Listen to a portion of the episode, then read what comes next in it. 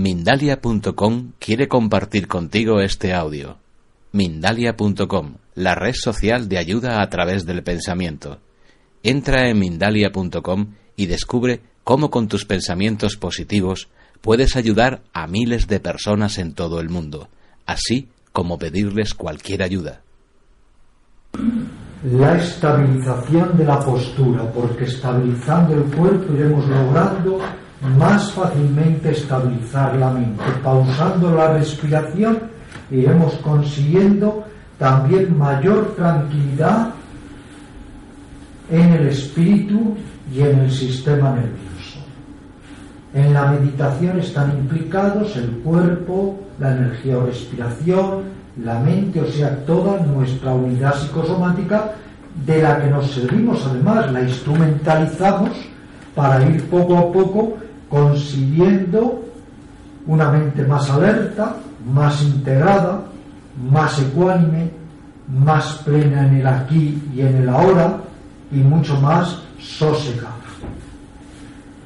Vamos hoy a realizar tres ejercicios y luego vamos a seguir indagando en la senda hacia nuestro espacio de quietud. Vamos a seguir entre todos explorando, investigando en este camino que nos conduce a la fuente del pensamiento allí donde mora un espacio de calma, de presencia de ser, de ecuanimidad profunda. Primer ejercicio. Vamos a hacer un ejercicio muy antiguo de energetización a través de la respiración, pero no es ejercicio respiratorio. Cuidado. Los ejercicios respiratorios, las técnicas de control respiratorio de pranayama, en el yoga físico. En el yoga mental lo que sí hacemos es muchos ejercicios de atención a la respiración para ir poco a poco actualizando todos nuestros potenciales internos. En este ejercicio os va a ser de ayuda efectuar respiraciones normales, habituales por la nariz, pero si podéis un poquito más lentas y más largas. Así el ejercicio va a ser más fácil. Consiste en lo siguiente. Al tomar el aire, mentalizamos que nos llenamos de vitalidad, de energía, de vigor, de fuerza vital, lo que llamamos en el yoga prana. Al ir expulsando el aire, mentalizamos o visualizamos que eliminamos, por un lado, cualquier sentimiento de debilidad, de inquietud, y por otro lado, que esta energía la distribuimos, la propagamos por todo nuestro cuerpo, incluso los que podáis, sintiendo el cuerpo. Así, al tomar el aire, mentalizamos que tomamos vida, fuerza vital, vitalidad. Al ir expulsando el aire, nos desprendemos de cualquier ansiedad o debilidad y vamos impregnando nuestro cuerpo de energía, de vitalidad, de fuerza vital, incluso los que podáis sintiendo el cuerpo. Proceded muy disciplinadamente, estar atentos, pero si podéis, sosegados. Cada vez que la mente se distraiga, agarradla para llevarla al ejercicio y sobre todo no desfallezcáis. Mucho ánimo, mucha motivación para llevar a cabo la meditación que es el cuidado de nuestro propio ser y el cuidado de nuestra mente. Así que adelante todos con mucha motivación.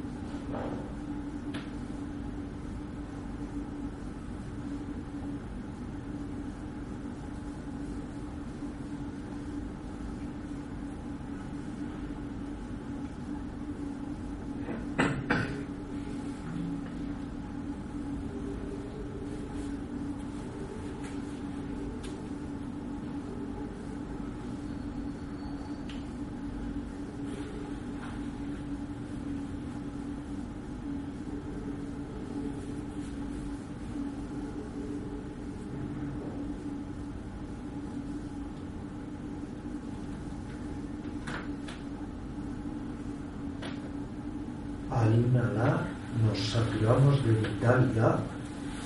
Al exhalar, esta energía la esparcimos por todo el cuerpo para revitalizar. Ir cultivando este sentimiento de vitalidad, de vigor, de energía, de fuerza vital.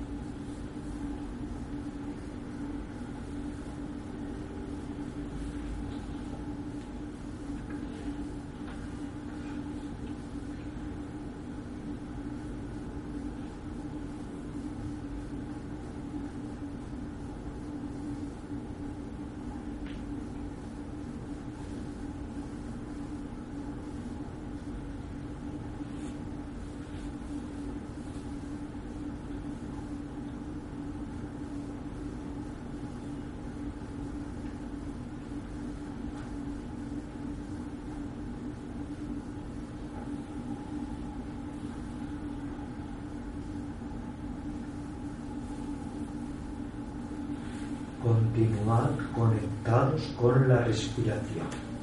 Respiraciones pausadas pero naturales.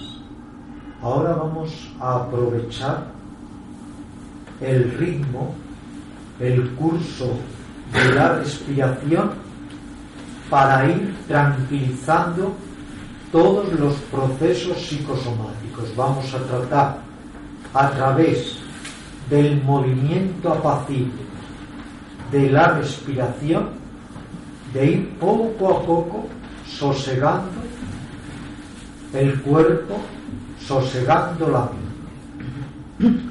Seguid muy atentos a la respiración. Fundiros con su movimiento, con su oleaje. El aire viene, el aire parte.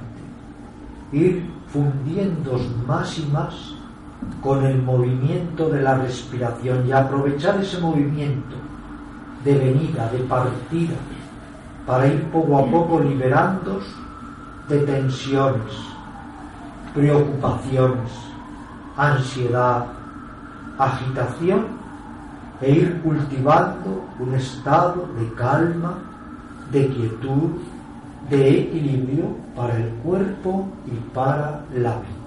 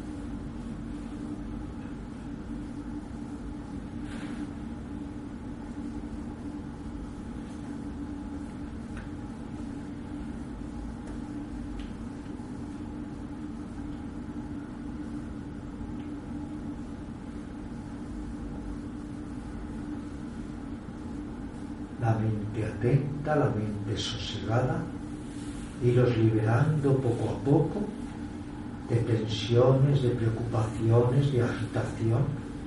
Aprovechad el movimiento, el oleaje de la respiración para calmaros, calmaros, entrar en un espacio de quietud, de ecuanimidad.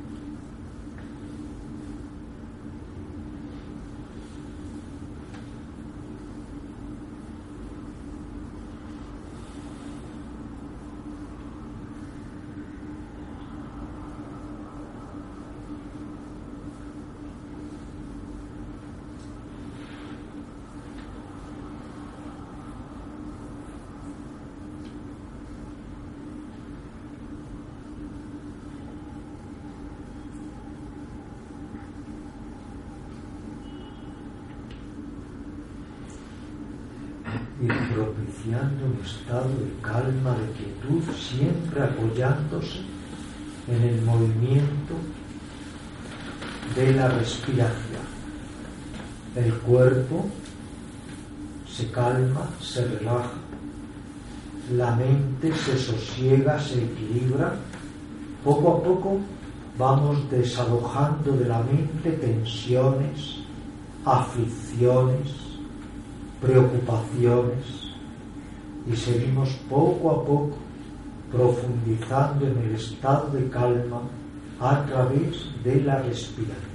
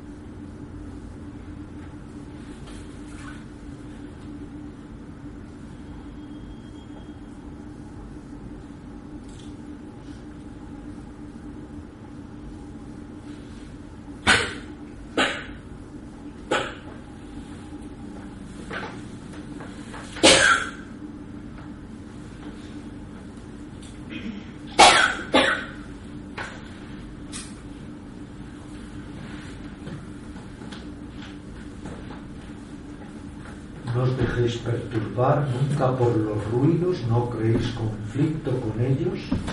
Vosotros seguid en el ejercicio.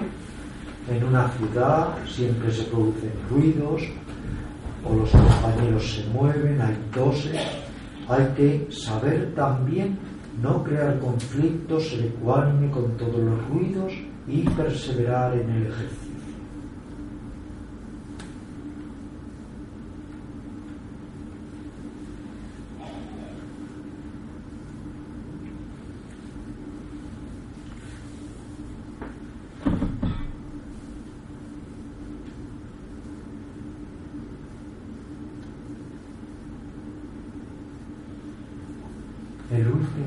Que vamos a hacer es un ejercicio de concentración pura que lo vamos a realizar en dos fases. Vamos a elegir para el ejercicio un punto luminoso. En la primera fase lo vamos a mentalizar frente a nosotros y en la segunda fase trataremos de interiorizarlo. Entonces, os explico la primera fase. Nos servimos de la imagen, de la idea, de la representación de un punto luminoso a la altura del entrecejo. Tratar de mantener la concentración en este soporte, un punto luminoso. No importa si no lográis verlo, visualizarlo, pero siempre podemos mantener al menos la imagen mental y tratar de concentrarnos y absorbernos más y más en ese soporte. Entonces, manteniendo la mente fija en ese soporte, ir excluyendo cualquier otra idea, cualquier concepto, cualquier discurso mental e ir poco a poco estasiando, embelesando, absorbiendo la mente en un punto luminoso a la altura del entrecejo. Muy importante en los ejercicios de concentración pura que en cuanto la mente se escape y nos demos cuenta de ello hay que agarrarla y con paciencia, insistentemente, retrotraerla al ejercicio.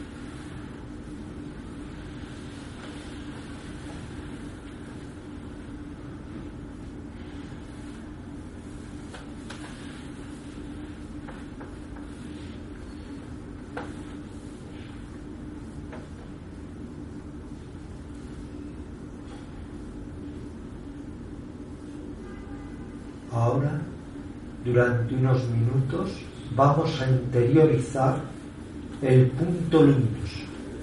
Vamos a mentalizarlo detrás de los ojos, como si estuviera luciendo en la concavidad central del cerebro.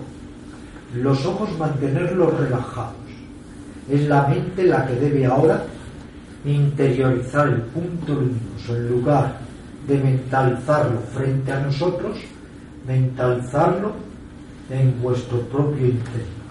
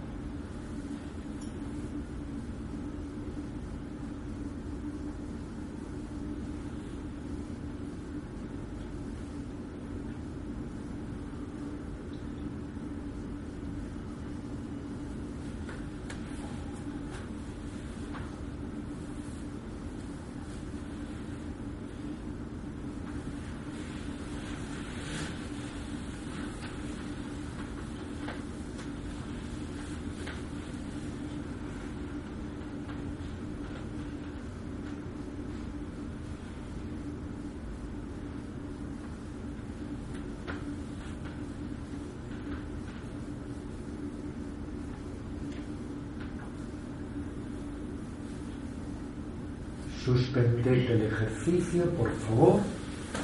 Y vamos, como os decía, a explorar de nuevo el tema de la senda hacia la paz interior, hacia ese ángulo de quietud, de calma profunda que mora en lo más íntimo, en lo más cercano de todos nosotros. La serenidad, la calma profunda, no solamente es, tened esto en cuenta, ausencia de ansiedad o ausencia de agitación. La calma profunda, la serenidad es mucho más. Es un sentimiento pleno, un sentimiento muy fecundo y total de equilibrio, de armonía, de quietud.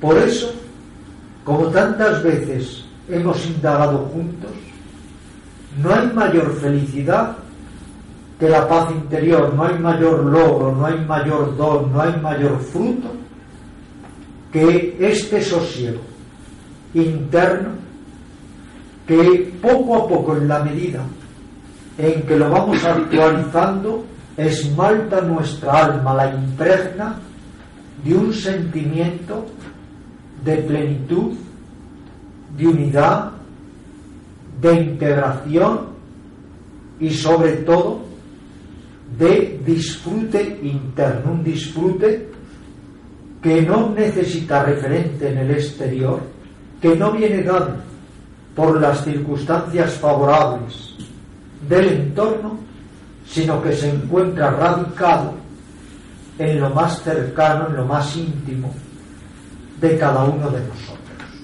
Pero en la senda hacia la paz interior, todos vamos a encontrar muchos escollos.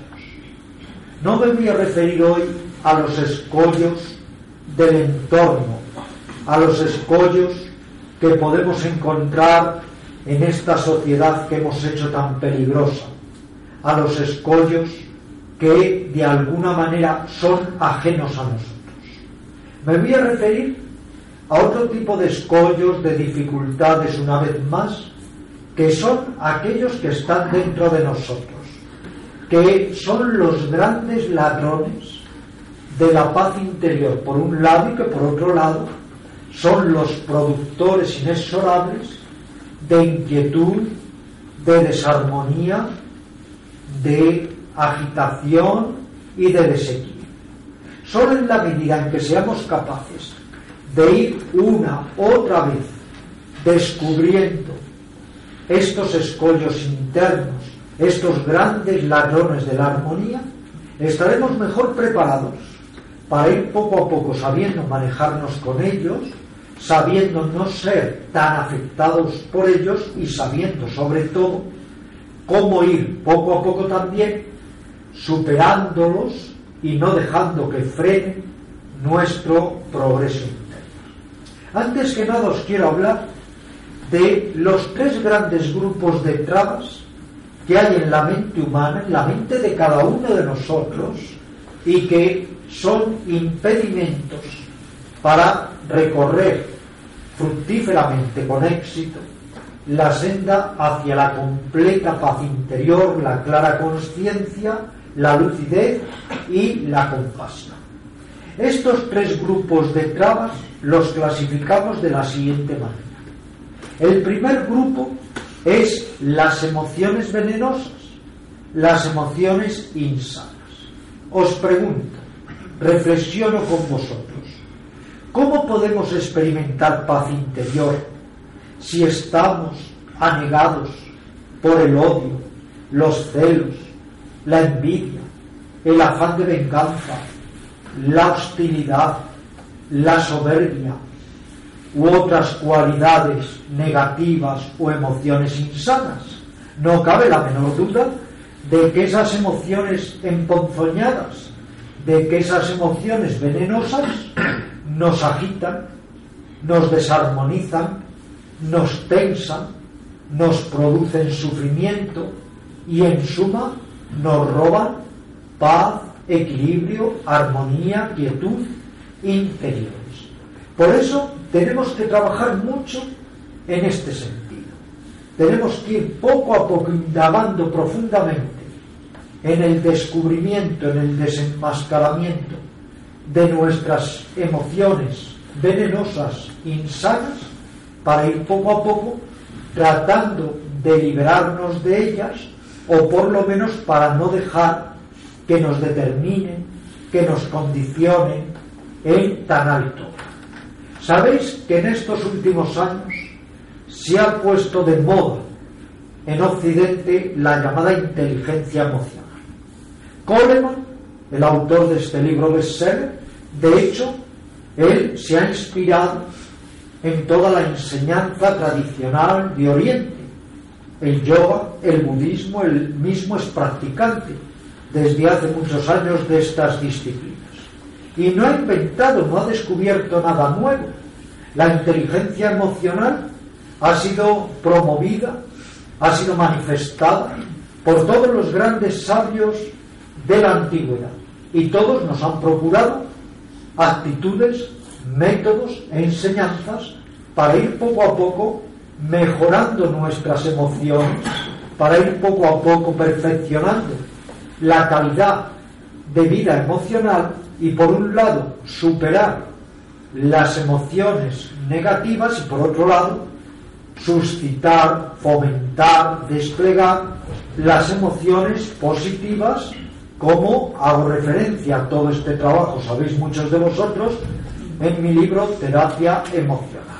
Si no somos capaces de irnos desidentificando de las emociones venenosas, si no somos capaces de resolver este grupo de trabas que son las emociones insanas, difícilmente podremos hallar armonía, equilibrio o paz interior y más difícilmente, obviamente, podremos compartir ese estado de sosiego con los demás si está ausente en cada uno de nosotros. El segundo grupo de trabas, de impedimentos mentales, es el que podríamos denominar las heridas del inconsciente. El que podríamos denominar esas asignaturas también pendientes que palpitan en lo profundo de todos nosotros. Son ese enorme cúmulo de frustraciones, represiones, inhibiciones, situaciones inacabadas, que todos nosotros arrastramos, acarreamos y que nos están con sus hilos invisibles pero muy poderosos, restando energía y nos impiden también caminar por la senda hacia el verdadero bienestar interior y la calma profunda. Tenemos que ir poco a poco resolviendo muchos de estos condicionamientos, modelos, inhibiciones de carácter inconsciente, que son a veces, claro que sí, graves ataduras que nos impiden caminar hacia la plenitud. Miles de años antes de que viniera este mundo Freud, miles de años antes de que el psicoanálisis fuera concebido, fuera ensayado.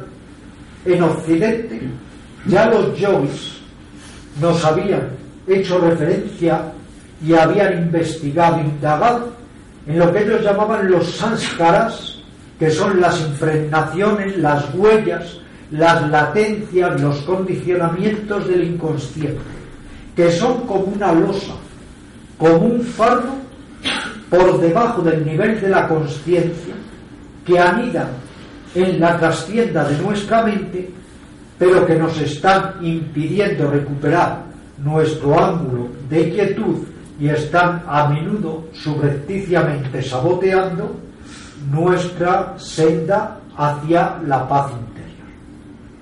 El tercer grupo de trabas, de impedimentos, son ese también enorme, colosal cúmulo de puntos de vista estereotipados, de modelos prefijados o prefabricados, de todo tipo de prejuicios y, por supuesto, de opiniones, de todo orden a las que nos apegamos y entonces nos impiden una visión más panorámica, más amplia, más expansiva. Si podemos abrir la puerta, ¿por qué estar siempre mirando a través de una estrecha mirilla que además dificulta y distorsiona nuestra visión?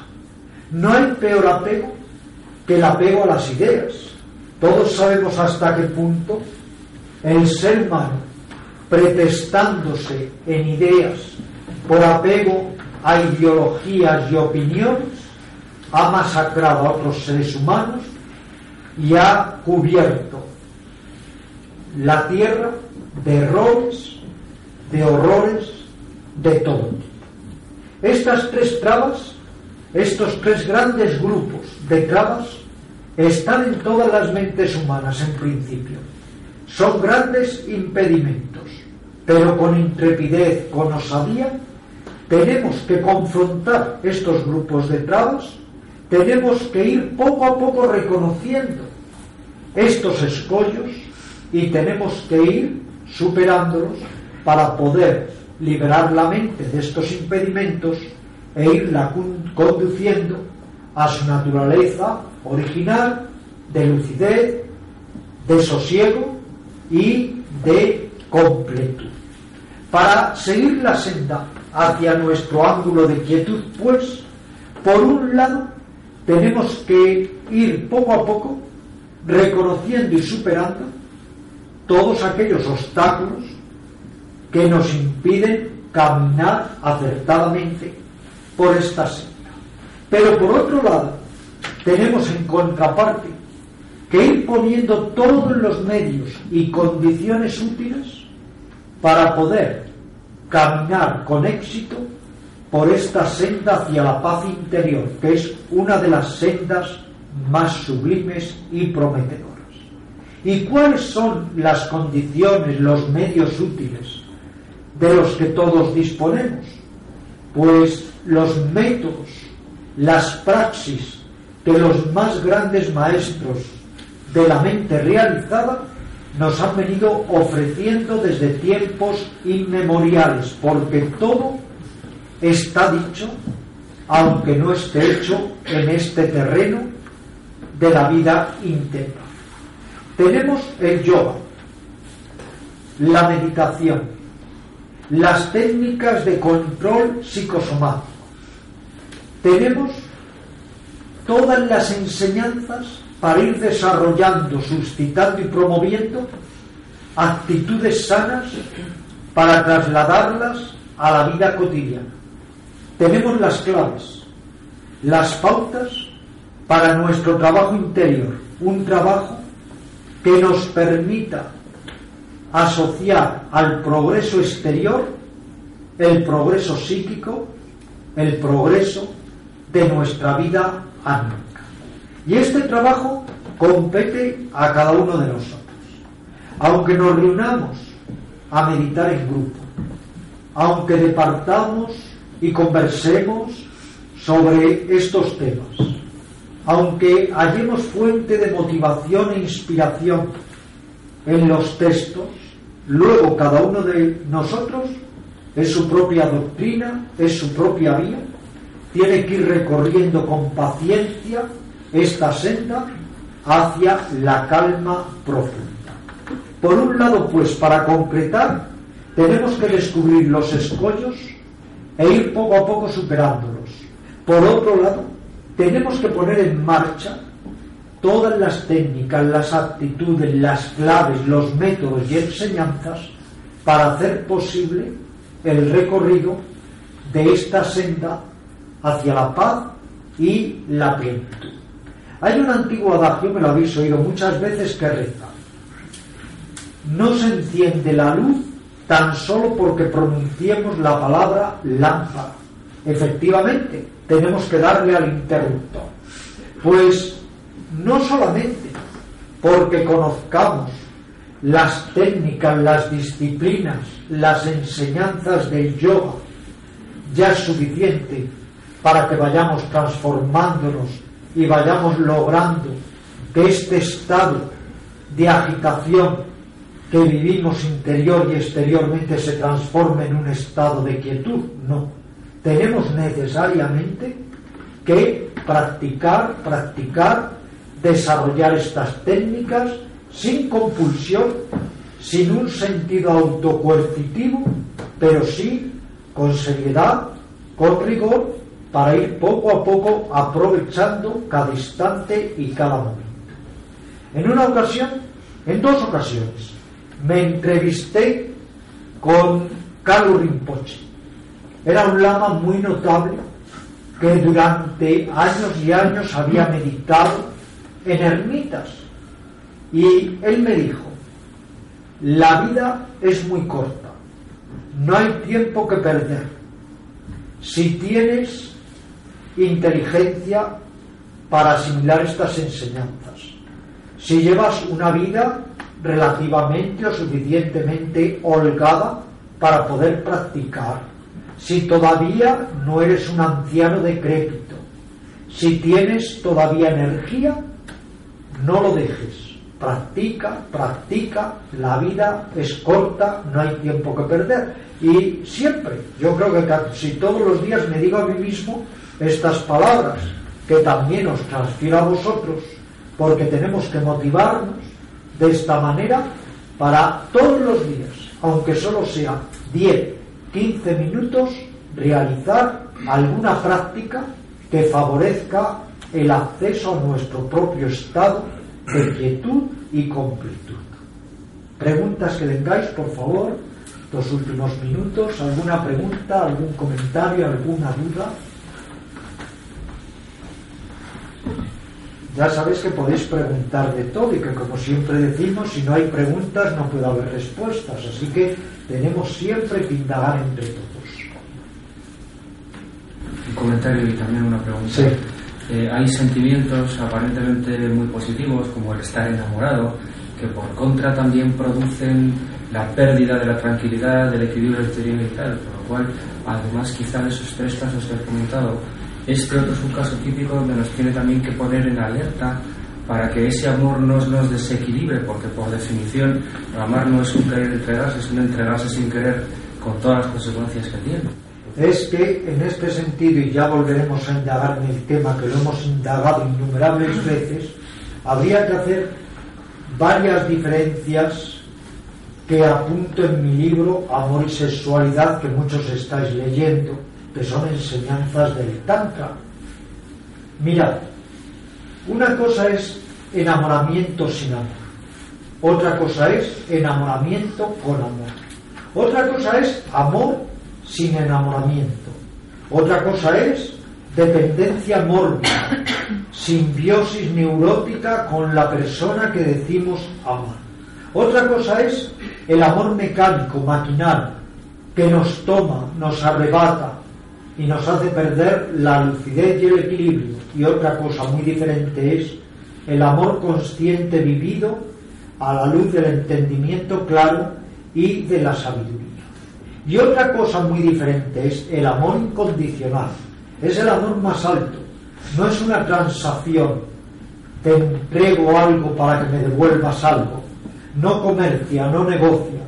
Es un amor que se expande como el sol, por eso es amor solar, expande sus rayos, su luz, su calor, sin siquiera pretender que nadie lo tome. Porque el amor incondicional nunca es ni imponible ni exigible. No lo puedes imponer, no lo puedes exigir. Aunque tú consideres que tu amor es maravilloso, es como si un cocinero, que porque considera que es el mejor cocinero, quiere imponerte necesariamente sus platos y tú prefieres comer algo peor. Nadie puede imponer amor. Puedes exhalarlo con la espontaneidad que la luna se refleja en un lago, con la espontaneidad que una rosa, aún en el desierto, exhala su aroma. El amor consciente es el amor que empieza por dar afecto a la persona misma que está amando. Uno mismo comienza por darse afecto a uno mismo. Y desde ahí vas enviando tu afecto en todas las direcciones. Nunca es un amor exclusivista, es un amor inclusivista. porque amo a esta persona a través de ella, ama a todas las criaturas, porque amo a esta persona, en su rostro veo el rostro de todas las criaturas vivientes. No es un amor de locura en el sentido de la llamada folía de, la locura de dos, que excluye a todas las otras criaturas y que se vuelve muchas veces un amor eh, que conduce a una atmósfera enquistada o enrarecida de miedos, de celos, de paranoias, de exigencias y de chantajes o extorsiones emocionales. El amor es una fuerza muy poderosa. Como tal fuerza muy poderosa, hay que vivirla a la luz de la sabiduría. Si no, el amor, entre comillas, puede incluso ser muy peligroso. ¿Cuántas personas dicen, te amo profundamente, daría mi vida por ti? Y lo estamos viendo todos los días en los medios de difusión y esas mismas personas que dicen daría mi vida por ti, mañana están quitándole la vida a esa persona. O cuando el amor lo único que desencadena es una pasión ciega, basada en reproches, en hacer cargo a las otras personas, en ponerles murallas y encadenarlas en lugar de poner alas de libertad a los seres queridos.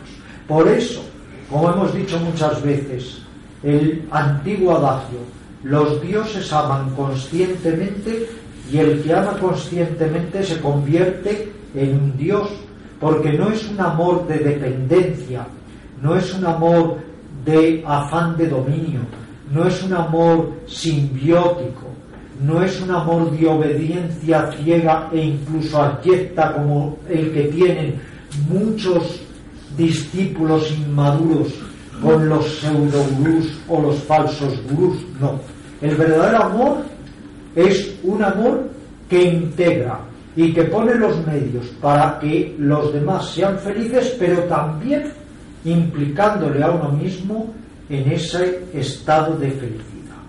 Y se puede amar conscientemente sin afán de reciprocidad. Y es un verdadero bálsamo y es una verdadera medicina y yo que he visto a lo largo de estos años cuánto sufre la gente por rupturas sentimentales que llegan a sufrir más que personas que yo he tratado de cáncer, de enfermedades terminales y curiosamente están sufriendo mucho más los que tienen rupturas sentimentales. ¿Por qué? Porque no practican el amor consciente. Si realmente practicaran el amor consciente, aunque fuera por inteligencia, para ahorrarse sufrimiento, sufrirían mucho menos, porque el amor consciente es el que pone los medios para que la criatura amada sea feliz, incluso con otras personas, incluso aunque no quiera volver a saber de nosotros. Eso es el amor consciente, ese es el amor creativo, fecundo, pleno, el amor que procura salud en el sentido más total de la palabra. Cuando el amor es una energía aferrante, apegante, esclavizante, entonces indudablemente hay que cuestionarse, ¿es que acaso esto es amor? Puede ser aferramiento, puede ser atracción, puede ser bioquímica, pero desde luego no es amor. Muy bien, gracias. Si te ha gustado este audio, entra en Mindalia.com. Escucha muchos otros audios en nuestro podcast de iVoox y vídeos en nuestro canal de YouTube. Entra en Mindalia.com, la red social de ayuda a través del pensamiento, y descubre cómo con tus pensamientos positivos puedes ayudar a miles de personas en todo el mundo, así como pedirles cualquier ayuda.